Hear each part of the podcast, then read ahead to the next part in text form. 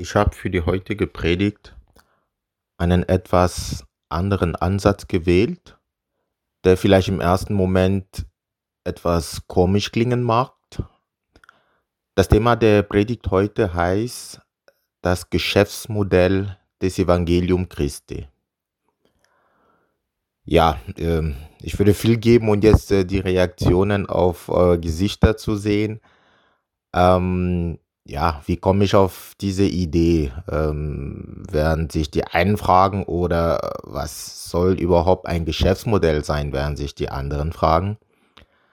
Ähm, ein Geschäftsmodell beschreibt die Funktionsweise eines Unternehmens. Jede Unternehmung tritt mit einer Idee auf, äh, vermarktet ein Produkt, eine Dienstleistung und will sich dadurch Gewinne erwirtschaften und dafür stellt man ein Geschäftsmodell auf. Ja, ich habe mich mit diesem Thema ähm, in letzter Zeit ziemlich beschäftigt, natürlich beruflich und ich habe im Internet zu allen möglichen Ideen und Produkten Geschäftsmodelle gesehen, Beispiele und ich habe mich gefragt, warum eigentlich nicht das auf das Evangelium Jesu Christi anwenden, zumindest die Methode. Auch wenn es natürlich beim Evangelium nicht um einen Gewinn, zumindest nicht im Sinne von, von, von einem wirtschaftlichen Gewinn geht.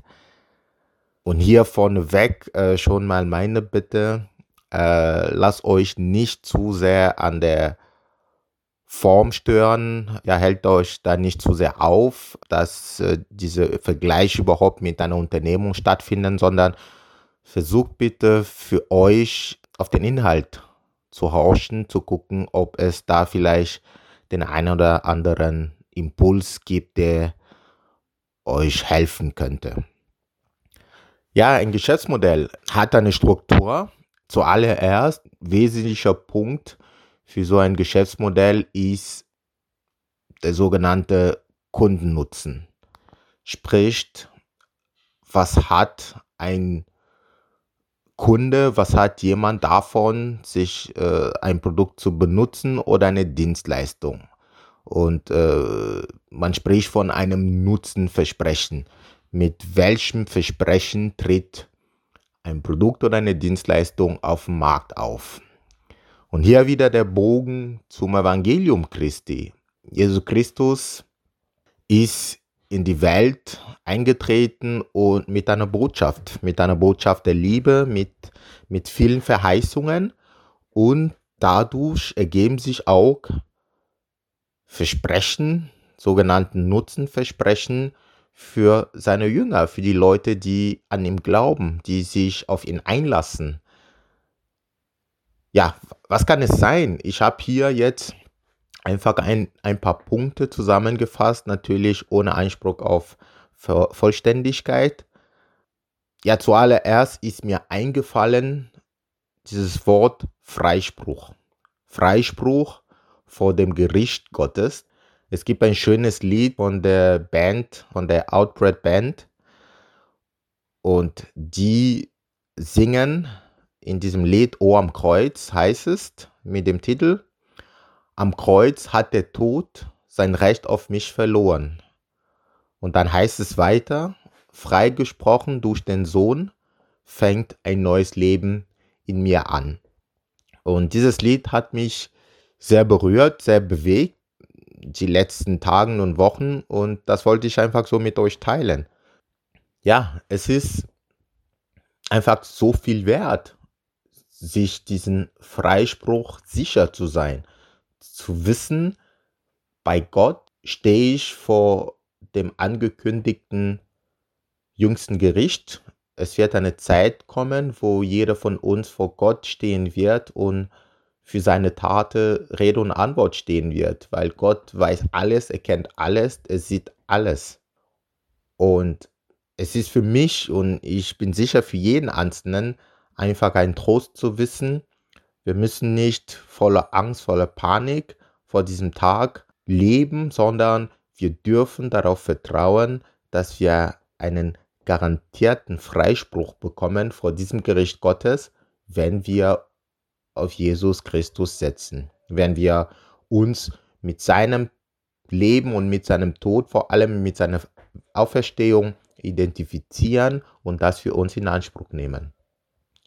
Das ist natürlich voraus, dass man sich seine Schuld überhaupt bewusst ist.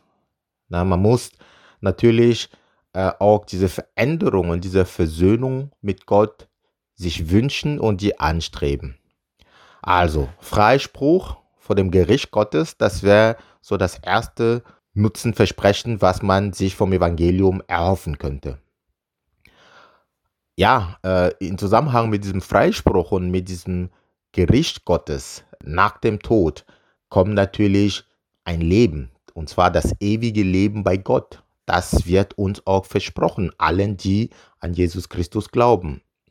Wie es in Johannes so schön steht, denn so sehr hat Gott die Welt geliebt, dass er seinen eingeborenen Sohn gab, damit jeder, der an ihn glaubt, nicht verloren geht, sondern ewiges Leben hat.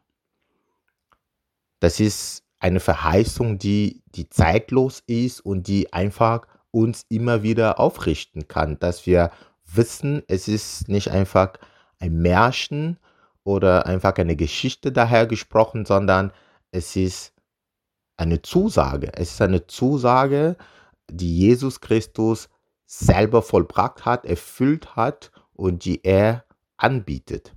Und wenn wir uns darauf einlassen, dann, dann dürfen wir unser schnelllebiges Leben hier auf der Welt, es geht alles so schnell, es muss immer alles auf Zack sein, wir können dieses hektische Leben durch die Ewigkeit bei Gott ersetzen, ersetzt bekommen. Und da, und darauf freue ich mich persönlich wirklich sehr, dürfen wir uns auf Ruhe bei Gott, auf, auf Vollkommenheit, auf seine Vollkommenheit, wenn unsere irdische Körper verfallen sind. Und wir dürfen uns auf Frieden bei Gott und Frieden mit Gott freuen. Und das bringt uns zu dem dritten sogenannten Nutzenversprechen vom Evangelium, der Frieden, der von Gott kommt. Das wird uns auch zugesagt. Frieden hinterlasse ich euch. Meinen Frieden gebe ich euch. Nicht wie, der, nicht wie die Welt gibt, gebe ich euch. Euer Herz erschrecke nicht und verzage nicht. Ja, ein friedliches Herz, Frieden im Herz können wir uns mit keinem Gold der Welt erkaufen. Es gibt andere Situationen, da können wir was dagegen tun. Wenn wir gestresst sind, dann, dann lässt sich eigentlich auch schon Stress abbauen, wenn wir die Sachen ruhiger angehen lassen. Äh, wenn wir angespannt sind, dann können wir Sport treiben, uns massieren lassen und, und so die Anspannung lösen. Aber gegen Frieden gibt es relativ wenig, was wir selber bewirken können. Der echte Frieden im Leben, der kann nur von Gott kommen, der kann nur von Gott bewirkt werden. Und ja, dieser Frieden, dieser himmlische Frieden, der hat nichts mit, mit unseren Lebensumständen zu tun, sich alles leisten können, alles offensichtlich zu haben, glücklich in, in den Augen der Menschen zu sein, heißt nicht, dass man Friede im Herzen hat. Manchmal im Gegenteil. Und genauso wenig, wenn es stürmisch in unserem Leben ist, heißt es auch nicht zwangsläufig, dass wir in Unfrieden leben, weil der Friede Gottes, der erste Friede Gottes, der ist frei von Umständen und der kann, den können wir mitten im Sturm empfinden und erleben, solange wir unsere Augen auf Jesus gerichten lassen. Ja, soweit drei Nutzenversprechen, was man sich vom Evangelium erhoffen kann. Und, und das kann uns auch helfen, dass man, ähm, wenn man auf Leute trifft und, und im, im, im Gespräch, äh, was, wie kann man die, das Evangelium zusammenfassen, was kann man so äh, weitergeben, das sind zum Beispiel ein paar Hilfestellungen. Bei jedem Produkt ist es so, es ist ganz schlimm, wenn wir etwas suggeriert bekommen, Sprich, wenn ein Produkt etwas verspricht, was es nicht halten kann oder wird. Wenn ein Dienstleister etwas ansagt, was er nicht erreichen wird, nur damit man diese Produkte bezieht. Und man spricht auch von der sogenannten irreführenden Werbung. Und auch wenn es jetzt wiederum ein ganz blöder Vergleich ist, aber wie steht es mit dem Evangelium? Ist es so, dass die Leute immer wirklich das verstehen und das Evangelium für das annehmen, was es ist? Oder kann es sein, dass es manchmal Situationen gibt, ja, die ein falsches Bild wiedergeben vom Evangelium? Und das wäre mir jetzt ein Anliegen, einfach hier auf zwei Punkte einzugehen, die meiner Meinung nach ausdrücklich nicht im Zusammenhang mit dem Evangelium zu gesagt werden, auch wenn es manchmal hier und da sich so anhören würde. Ein erster Punkt wäre zum Beispiel die Aussage, ihr werdet nie Mangel erleiden.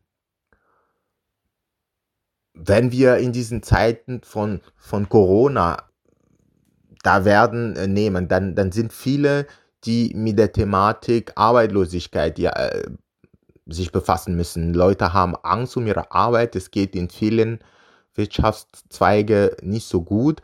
Nicht wenige haben Einbüße aufgrund von Kurzarbeit, aber auch vor und nach Corona gab es und wird es wahrscheinlich leider immer noch die Thematik Armut geben. Viele Leute, die sich ja kaum so über Wasser halten können und nicht wenige, die auch Jesus Christus nachfolgen. Das heißt, es gibt einfach keine Zusage, dass wir als Christen von all diesen schrecklichen Dingen oder all diesen schweren Situationen verschont werden. Aber trotzdem möchte ich hier einfach diese Verse als Trost geben, weil Gott kennt uns und er hat für alles vorgesorgt. Macht euch also keine Sorgen und fragt nicht, werden wir genug zu essen haben und was werden wir trinken? Was sollen wir anziehen? Nur Menschen, die Gott nicht kennen, lassen sich von solchen Dingen bestimmen. Euer Vater im Himmel weiß doch genau, dass ihr dies alles braucht. Setzt euch zuerst für Gottes Reich ein und dafür, dass sein Wille geschieht. Dann wird er euch mit allem anderen versorgen. Deshalb sorgt euch nicht um morgen, der nächste Tag wird für sich selber sorgen. Es ist doch genug, wenn jeder Tag seine eigenen Schwierigkeiten mit sich bringt. Und da dürfen wir einfach Kraft schöpfen, wohl wissend, wir sind nicht verschont, anders wie unsere Mitmenschen, auch die, die nicht an Gott glauben, aber wir haben eine Zuversicht, dass Gott alles in der Hand behält und dass er uns versorgt. Und es ist schwierig natürlich loszulassen. Es ist schwierig nicht zu wissen, ob man allen seinen Verpflichtungen nachkommen wird, wie man das schaffen soll, wie man sich um die Familie kümmern wird, wie man sein Leben selber auf die Reihe bekommt. Und sich einfach und einfach abhängig sein von Gott. Das ist, das ist nicht angenehm für keinen. Aber diese Zusage haben wir. Wir müssen nicht hilflos und hoffnungslos stehen. Ein weiterer Punkt, der auch eindeutig nicht zugesagt wurde vom Evangelium, ist die Thematik Leid und Schmerz. Wenn einer sagt, ihr werdet weder Leid noch Schmerz erleiden, das beruht auf keiner biblischen Grundlage. Wir sind als Christen nicht von Krankheit und von Schicksalsschlägen verschont. Es gibt genug Beispiele, die, die uns das zeigen und nicht selten, natürlich ist es einfach, wenn man selber nicht betroffen ist, aber einfach auf das Wort bezogen, sagt uns Gott das nicht zu. Das ist nicht Teil von, vom Paket Glaube. Und trotzdem möchte ich hier wieder diese trostende Worte von Gott wiedergeben, der, der wie immer an alles, da, an alles gedacht hat. Und Gott wird abwischen alle Tränen von ihren Augen und der Tod wird nicht mehr sein, weder Leid noch Geschrei noch Schmerz wird mehr sein, denn das Erste ist vergangen steht es in der Offenbarung. Und ja, das ist die Zusage, das ist die Hoffnung, die wir haben dürfen, wenn wir uns auf Jesus Christus einlassen, dann, dann gehen wir in dieser Leben, die übrigens nur eine Art Durchreise ist, denn wir haben hier keine bleibende Stadt, sondern die zukünftige suchen wir.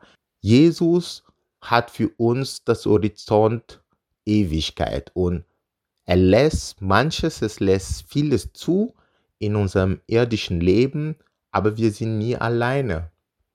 Der ist stets da und er bietet uns jederzeit seine Hilfe an. Und es ist einfach wichtig, dass wir auch diese Ausgewogenheit in unserem Zeugnis haben, dass es sich widerspiegelt, dass wir nicht eine rosarote Welt malen, wo alles äh, immer äh, Friede, Freude, Eierkuchen ist. Weder in der Gemeinde noch im echten Leben als Christ ist es so. Und nicht wenige können enttäuscht sein von Gott und enttäuscht sein vom Evangelium, weil sie sich auf, in Anführungszeichen, falschen Versprechen hin zu Gott gewandt haben. Und das ist wichtig, dass wir einfach das wiedergeben, was tatsächlich ist und was das Wort wiedergibt. Das war der erste Punkt, um eine Unternehmung aufzubauen. Man tritt mit einem Versprechen oder mit ein paar Versprechen für die Nutzer ein. Wenn das feststeht, dann geht es weiter mit den Zielgruppen. Für wen ist ein Produkt oder eine Dienstleistung gedacht? Und hier wieder auf das Evangelium bezogen. Wer alles kann die Rettebotschaft Gottes brauchen? Für wen ist es gedacht? Dazu gibt es eine kurze und einfache Antwort. Alle. Alle Menschen, alle wie wir sind, wir sind auf Gottes Gnade angewiesen. Denn darin sind die Menschen gleich, alle sind schuldig geworden und spiegeln nicht mehr die Herrlichkeit wider, die Gott dem Menschen ursprünglich verliehen hat. Heißt es im Römerbrief. Jesus, Gott wendet sich zu uns Menschen, zu allen Menschen mit einem Versöhnungsangebot. Und dieses, dieses Versöhnungsangebot Gottes gilt uns allen, allen Menschen.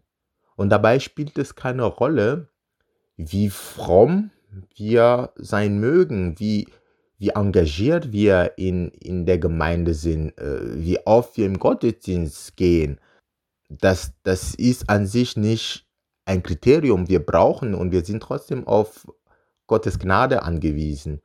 Dabei spielt auch keine Rolle, spielt es auch keine Rolle, äh, wie viel wir für die Mutter Natur übrig haben, wie sehr wir uns einsetzen, dass, dass die, die Ressourcen sinnvoll benutzt werden, wie, wie wir unser Beitrag dazu zu äh, geben. Es spielt aber auch keine Rolle, wie, wie tolerant, wie weltoffen wir unterwegs sind, wie sehr wir uns einsetzen für Petitionen und für, für Themen, die durchaus wichtig sind und sinnvoll, aber die, die spielen einfach keine Rolle beim Glauben oder zumindest in Bezug auf die Versöhnung mit Gott. Aber dabei ist es genauso unwichtig, wie schlimm unser Leben ist, wie, wie böse in Anführungszeichen wir, wir sind, ähm, wie profitorientiert wir sein mögen.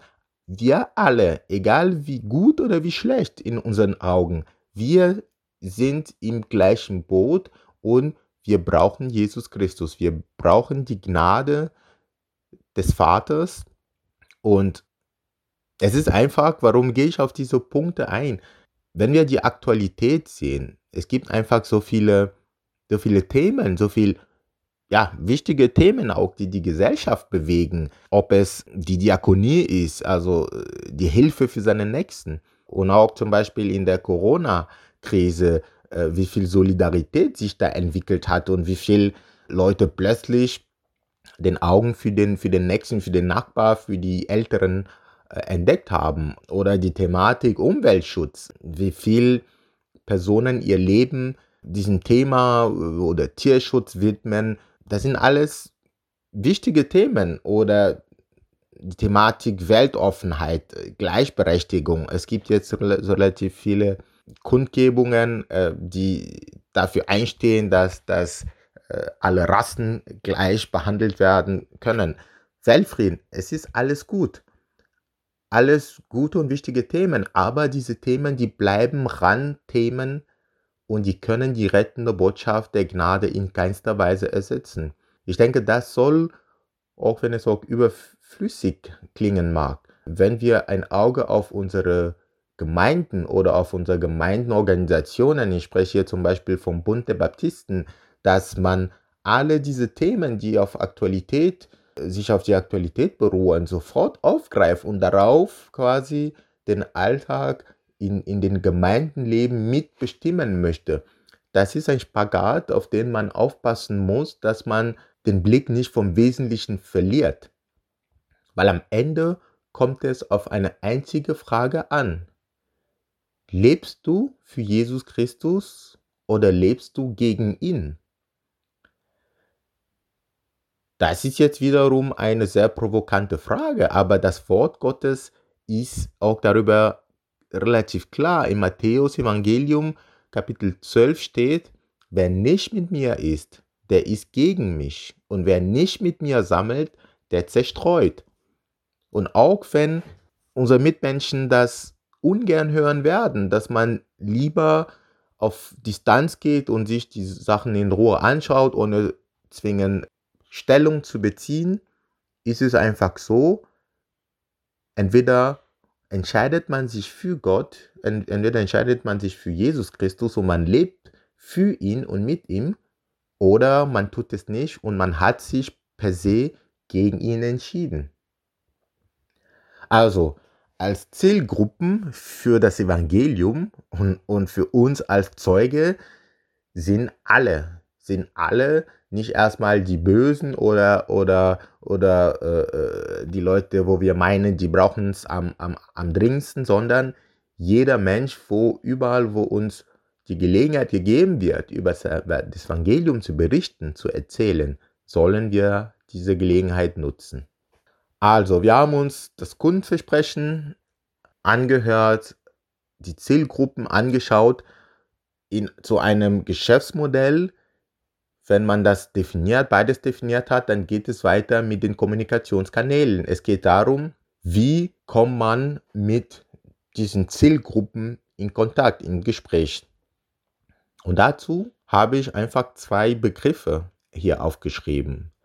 Zuallererst das Wort Gottes. Gott hat sich durch sein Wort offenbart. Es steht, am Anfang war das Wort und das Wort war bei Gott und das Wort war Gott. Und Gott hat sich selber gezeigt, hat selber sein Wort erfüllt und geprägt und uns das als Vermächtnis zurückgegeben. Wenn ihr in meinem Wort bleibt, so seid ihr wahrhaftig meine Jünger und ihr werdet die Wahrheit erkennen und die Wahrheit wird euch frei machen.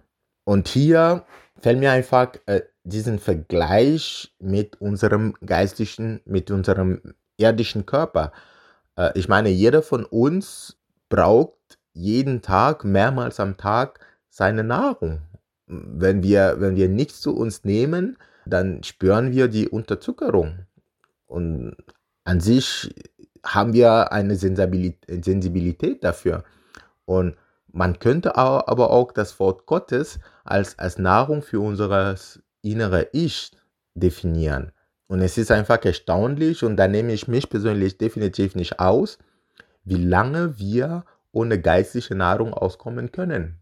Wie, wie ausgetrocknet wir unser, ja, unser geistliches Ich zurücklassen können. Und das Schlimme daran ist, man kann sich daran gewöhnen. Man, man setzt eine Sensibilität dafür, man verliert die Stück für Stück. Und wenn man es so ewig mag, dann irgendwann spürt man nicht mal mehr, dass, dass etwas abgeht. Ja, mein, mein Gebet, mein Wunsch für mich, aber auch für euch wäre, dass wir, dass uns Gott diese Leidenschaft schenken mag, diese Leidenschaft für sein Wort. Vielleicht einfach die gleiche Leidenschaft, wenn nicht noch mehr, wie das, was wir gerne machen für unsere Hobbys, was wir am liebsten tun. Bei mir wäre es zum Beispiel Scrabble, könnte ich tagelang spielen oder die ganze Nacht. Das ist mein Gebet an Gott, dass dieser Kampf, der bleibt beim Bibellesen, dass wir gegen ja, unseren inneren Schweinehund aber auch gegen äußerlichen Umständen, gegen diversen Ablenkungen, weil dieses Wort soll uns befreien und natürlich gibt es einfach Widerstand, dass das nicht ohne weiteres passiert. Ein weiteres Kanal, durch den Gott kommuniziert, ist sich selbst und zwar durch den Heiligen Geist. Der Beistand aber, der Heilige Geist, den der Vater senden wird in meinem Namen, der wird euch alles lehren und euch an alles erinnern, was ich euch gesagt habe. Gott ist überall, Gott ist in allem und er spricht zu uns in allen möglichen Alltagssituationen. Zumindest versucht er es. Es kann passieren, es ist nicht selten, dass wir einfach seine Botschaft, sein, seine Stimme übersehen, dass wir die überhören. Ja, dass uns einfach auch die Sensibilität dafür fehlt, Gottes Stimme zu hören. Es gibt so viele Wege. Gott kann direkt sprechen. Zu Pfingsten haben wir die Predigt vom Pastor über die Geistengaben, über die Prophezie gehört. Aber auch Gott kann uns über Dritten sprechen, über einfach über alles Mögliche. Wichtig wäre es einfach, dass wir offen dafür sind, dass wir empfänglich sind und dass wir danach streben, auch mit Gott in Kontakt zu bleiben und mit Gott zu kommunizieren ja, nach den Kommunikationskanälen, das hängt zusammen mit den Kundenbeziehungen. Sprich, wie bleibt ein Geschäftsunternehmer mit seinen Kunden, mit seinen Zielgruppen in Beziehung? Wie werden diese Beziehungen gepflegt? Und hier ist es passiert etwas Erstaunliches. Ich meine, der Schöpfer der Welt, der sehnt sich nach einer persönlichen Beziehung mit jedem seinen Geschöpfen.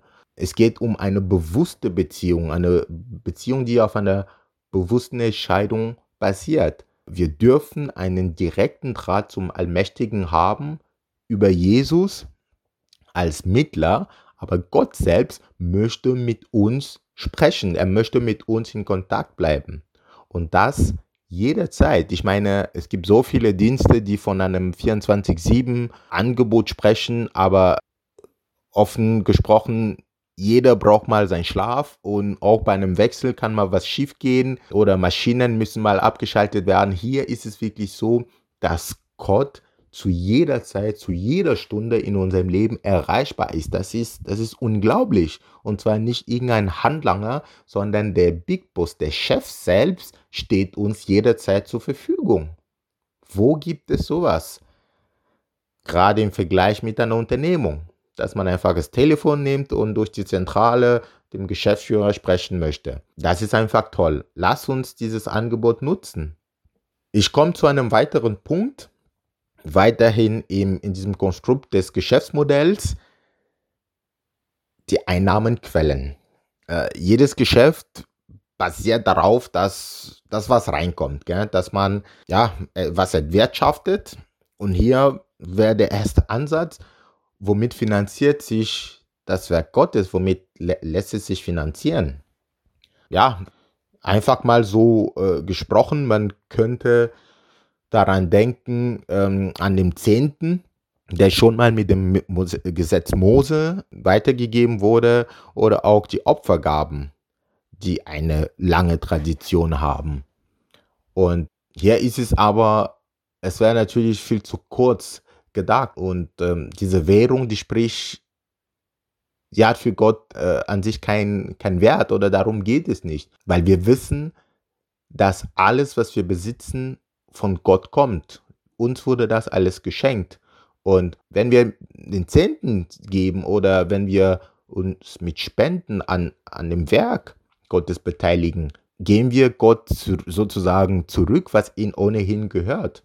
Und äh, mir fällt einfach das Beispiel von einem Kind, äh, was den, seinen Eltern beschenkt. Und zwar äh, ein Geschenk, was mit dem Taschengeld bezahlt wurde.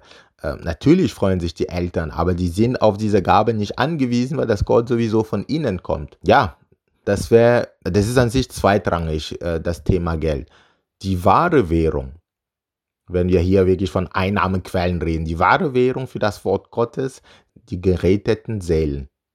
Jede einzelne Seele, die gerätet ist, die zählt für Gott. Und wir kennen die Geschichte vom guten Hirten, der die 99 Schafen zurücklässt in der Wildnis und der dem einen verlorenen nachgeht, bis er es gefunden hat und sich darüber hin freut mit seinen Freunden, mit seiner Familie. Und bei Jesus kommt es wirklich auf jede einzelne Seele an. Jede, jeder einzelne ist für ihn so wichtig, dass er für ihn extra am Kreuz gestorben ist. Und ihm ist kein Aufwand zu groß, damit auch nur eine einzige Seele gerettet wird.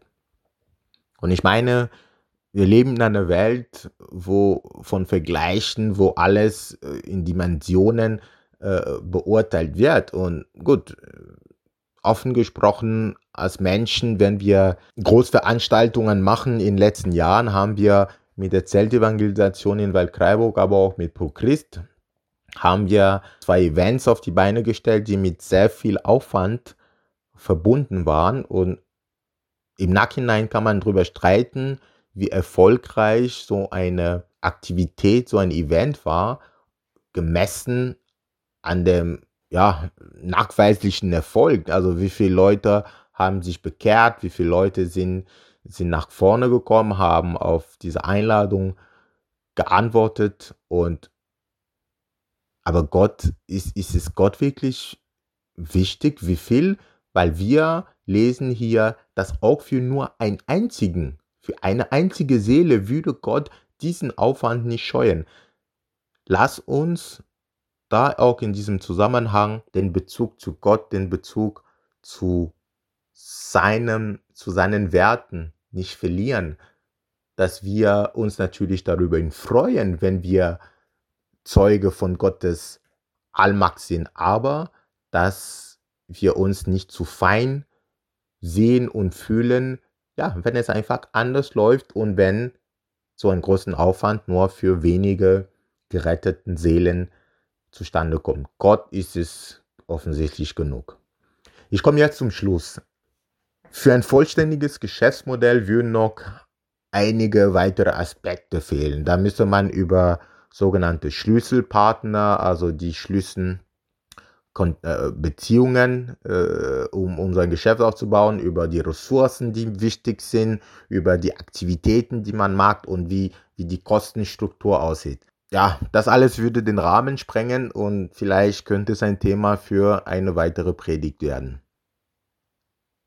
Petrus hat mal zu Jesus gesagt, Herr, zu wem sollen wir gehen? Du hast Worte ewigen Lebens. Und das, nachdem Jesus ihn gefragt hat, ob er auch nicht gehen möchte, zusammen mit seinen Jüngern, nachdem einige sich von ihm, von Jesus abgewandt haben. Für Petrus war der Weg zu Jesus alternativlos.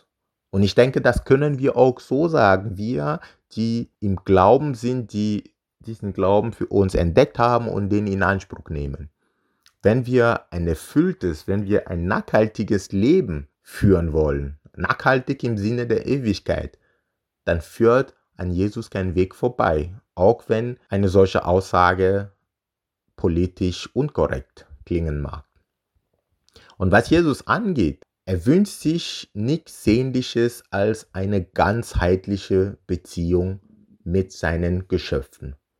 Gott möchte nicht nur der Gott der Sonntage sein, der Gott von Ostern, von den christlichen Festen, von Weihnachten.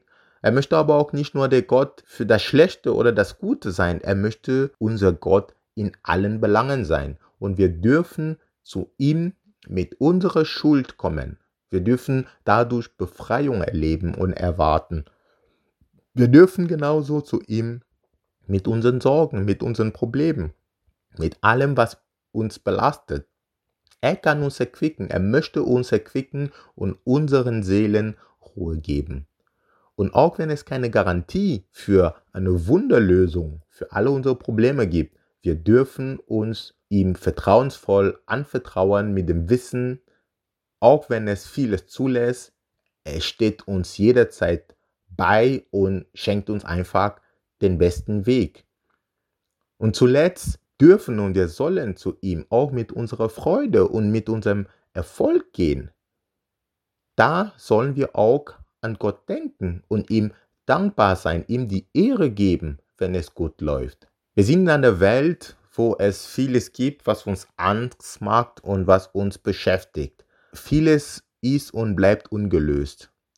Aber ein Leben mit Jesus Christus lohnt sich. Es ist ein Leben wie jedes andere, ein echtes Leben. Nicht frei von Sorgen, nicht frei von Problemen, ja, nicht frei von Freude. Es kommt einfach alles dazu. Nur wir dürfen mit einer Zuversicht leben, die andere nicht haben, die Jesus Christus nicht kennen. Wir dürfen einfach wissen, er hat die Welt besiegt, er hat die Welt überwunden und an seiner Hand, wenn Gott mit uns ist, wer kann gegen uns sein? Und jetzt zum Abschluss dieses Vers auf Johannes 16, Vers 33. In der Welt habt ihr Angst, aber seid getrost, ich habe die Welt überwunden. Das wünsche ich uns allen, dass wir diesen Trost von Jesus Christus erleben, diesen Sieg mit ihm teilen und dass wir einfach mit Freude, mit Vertrauen durch unser Leben gehen und wissen, von wem unsere Hilfe kommt und an wem wir unsere Dankbarkeit richten sollen. Amen.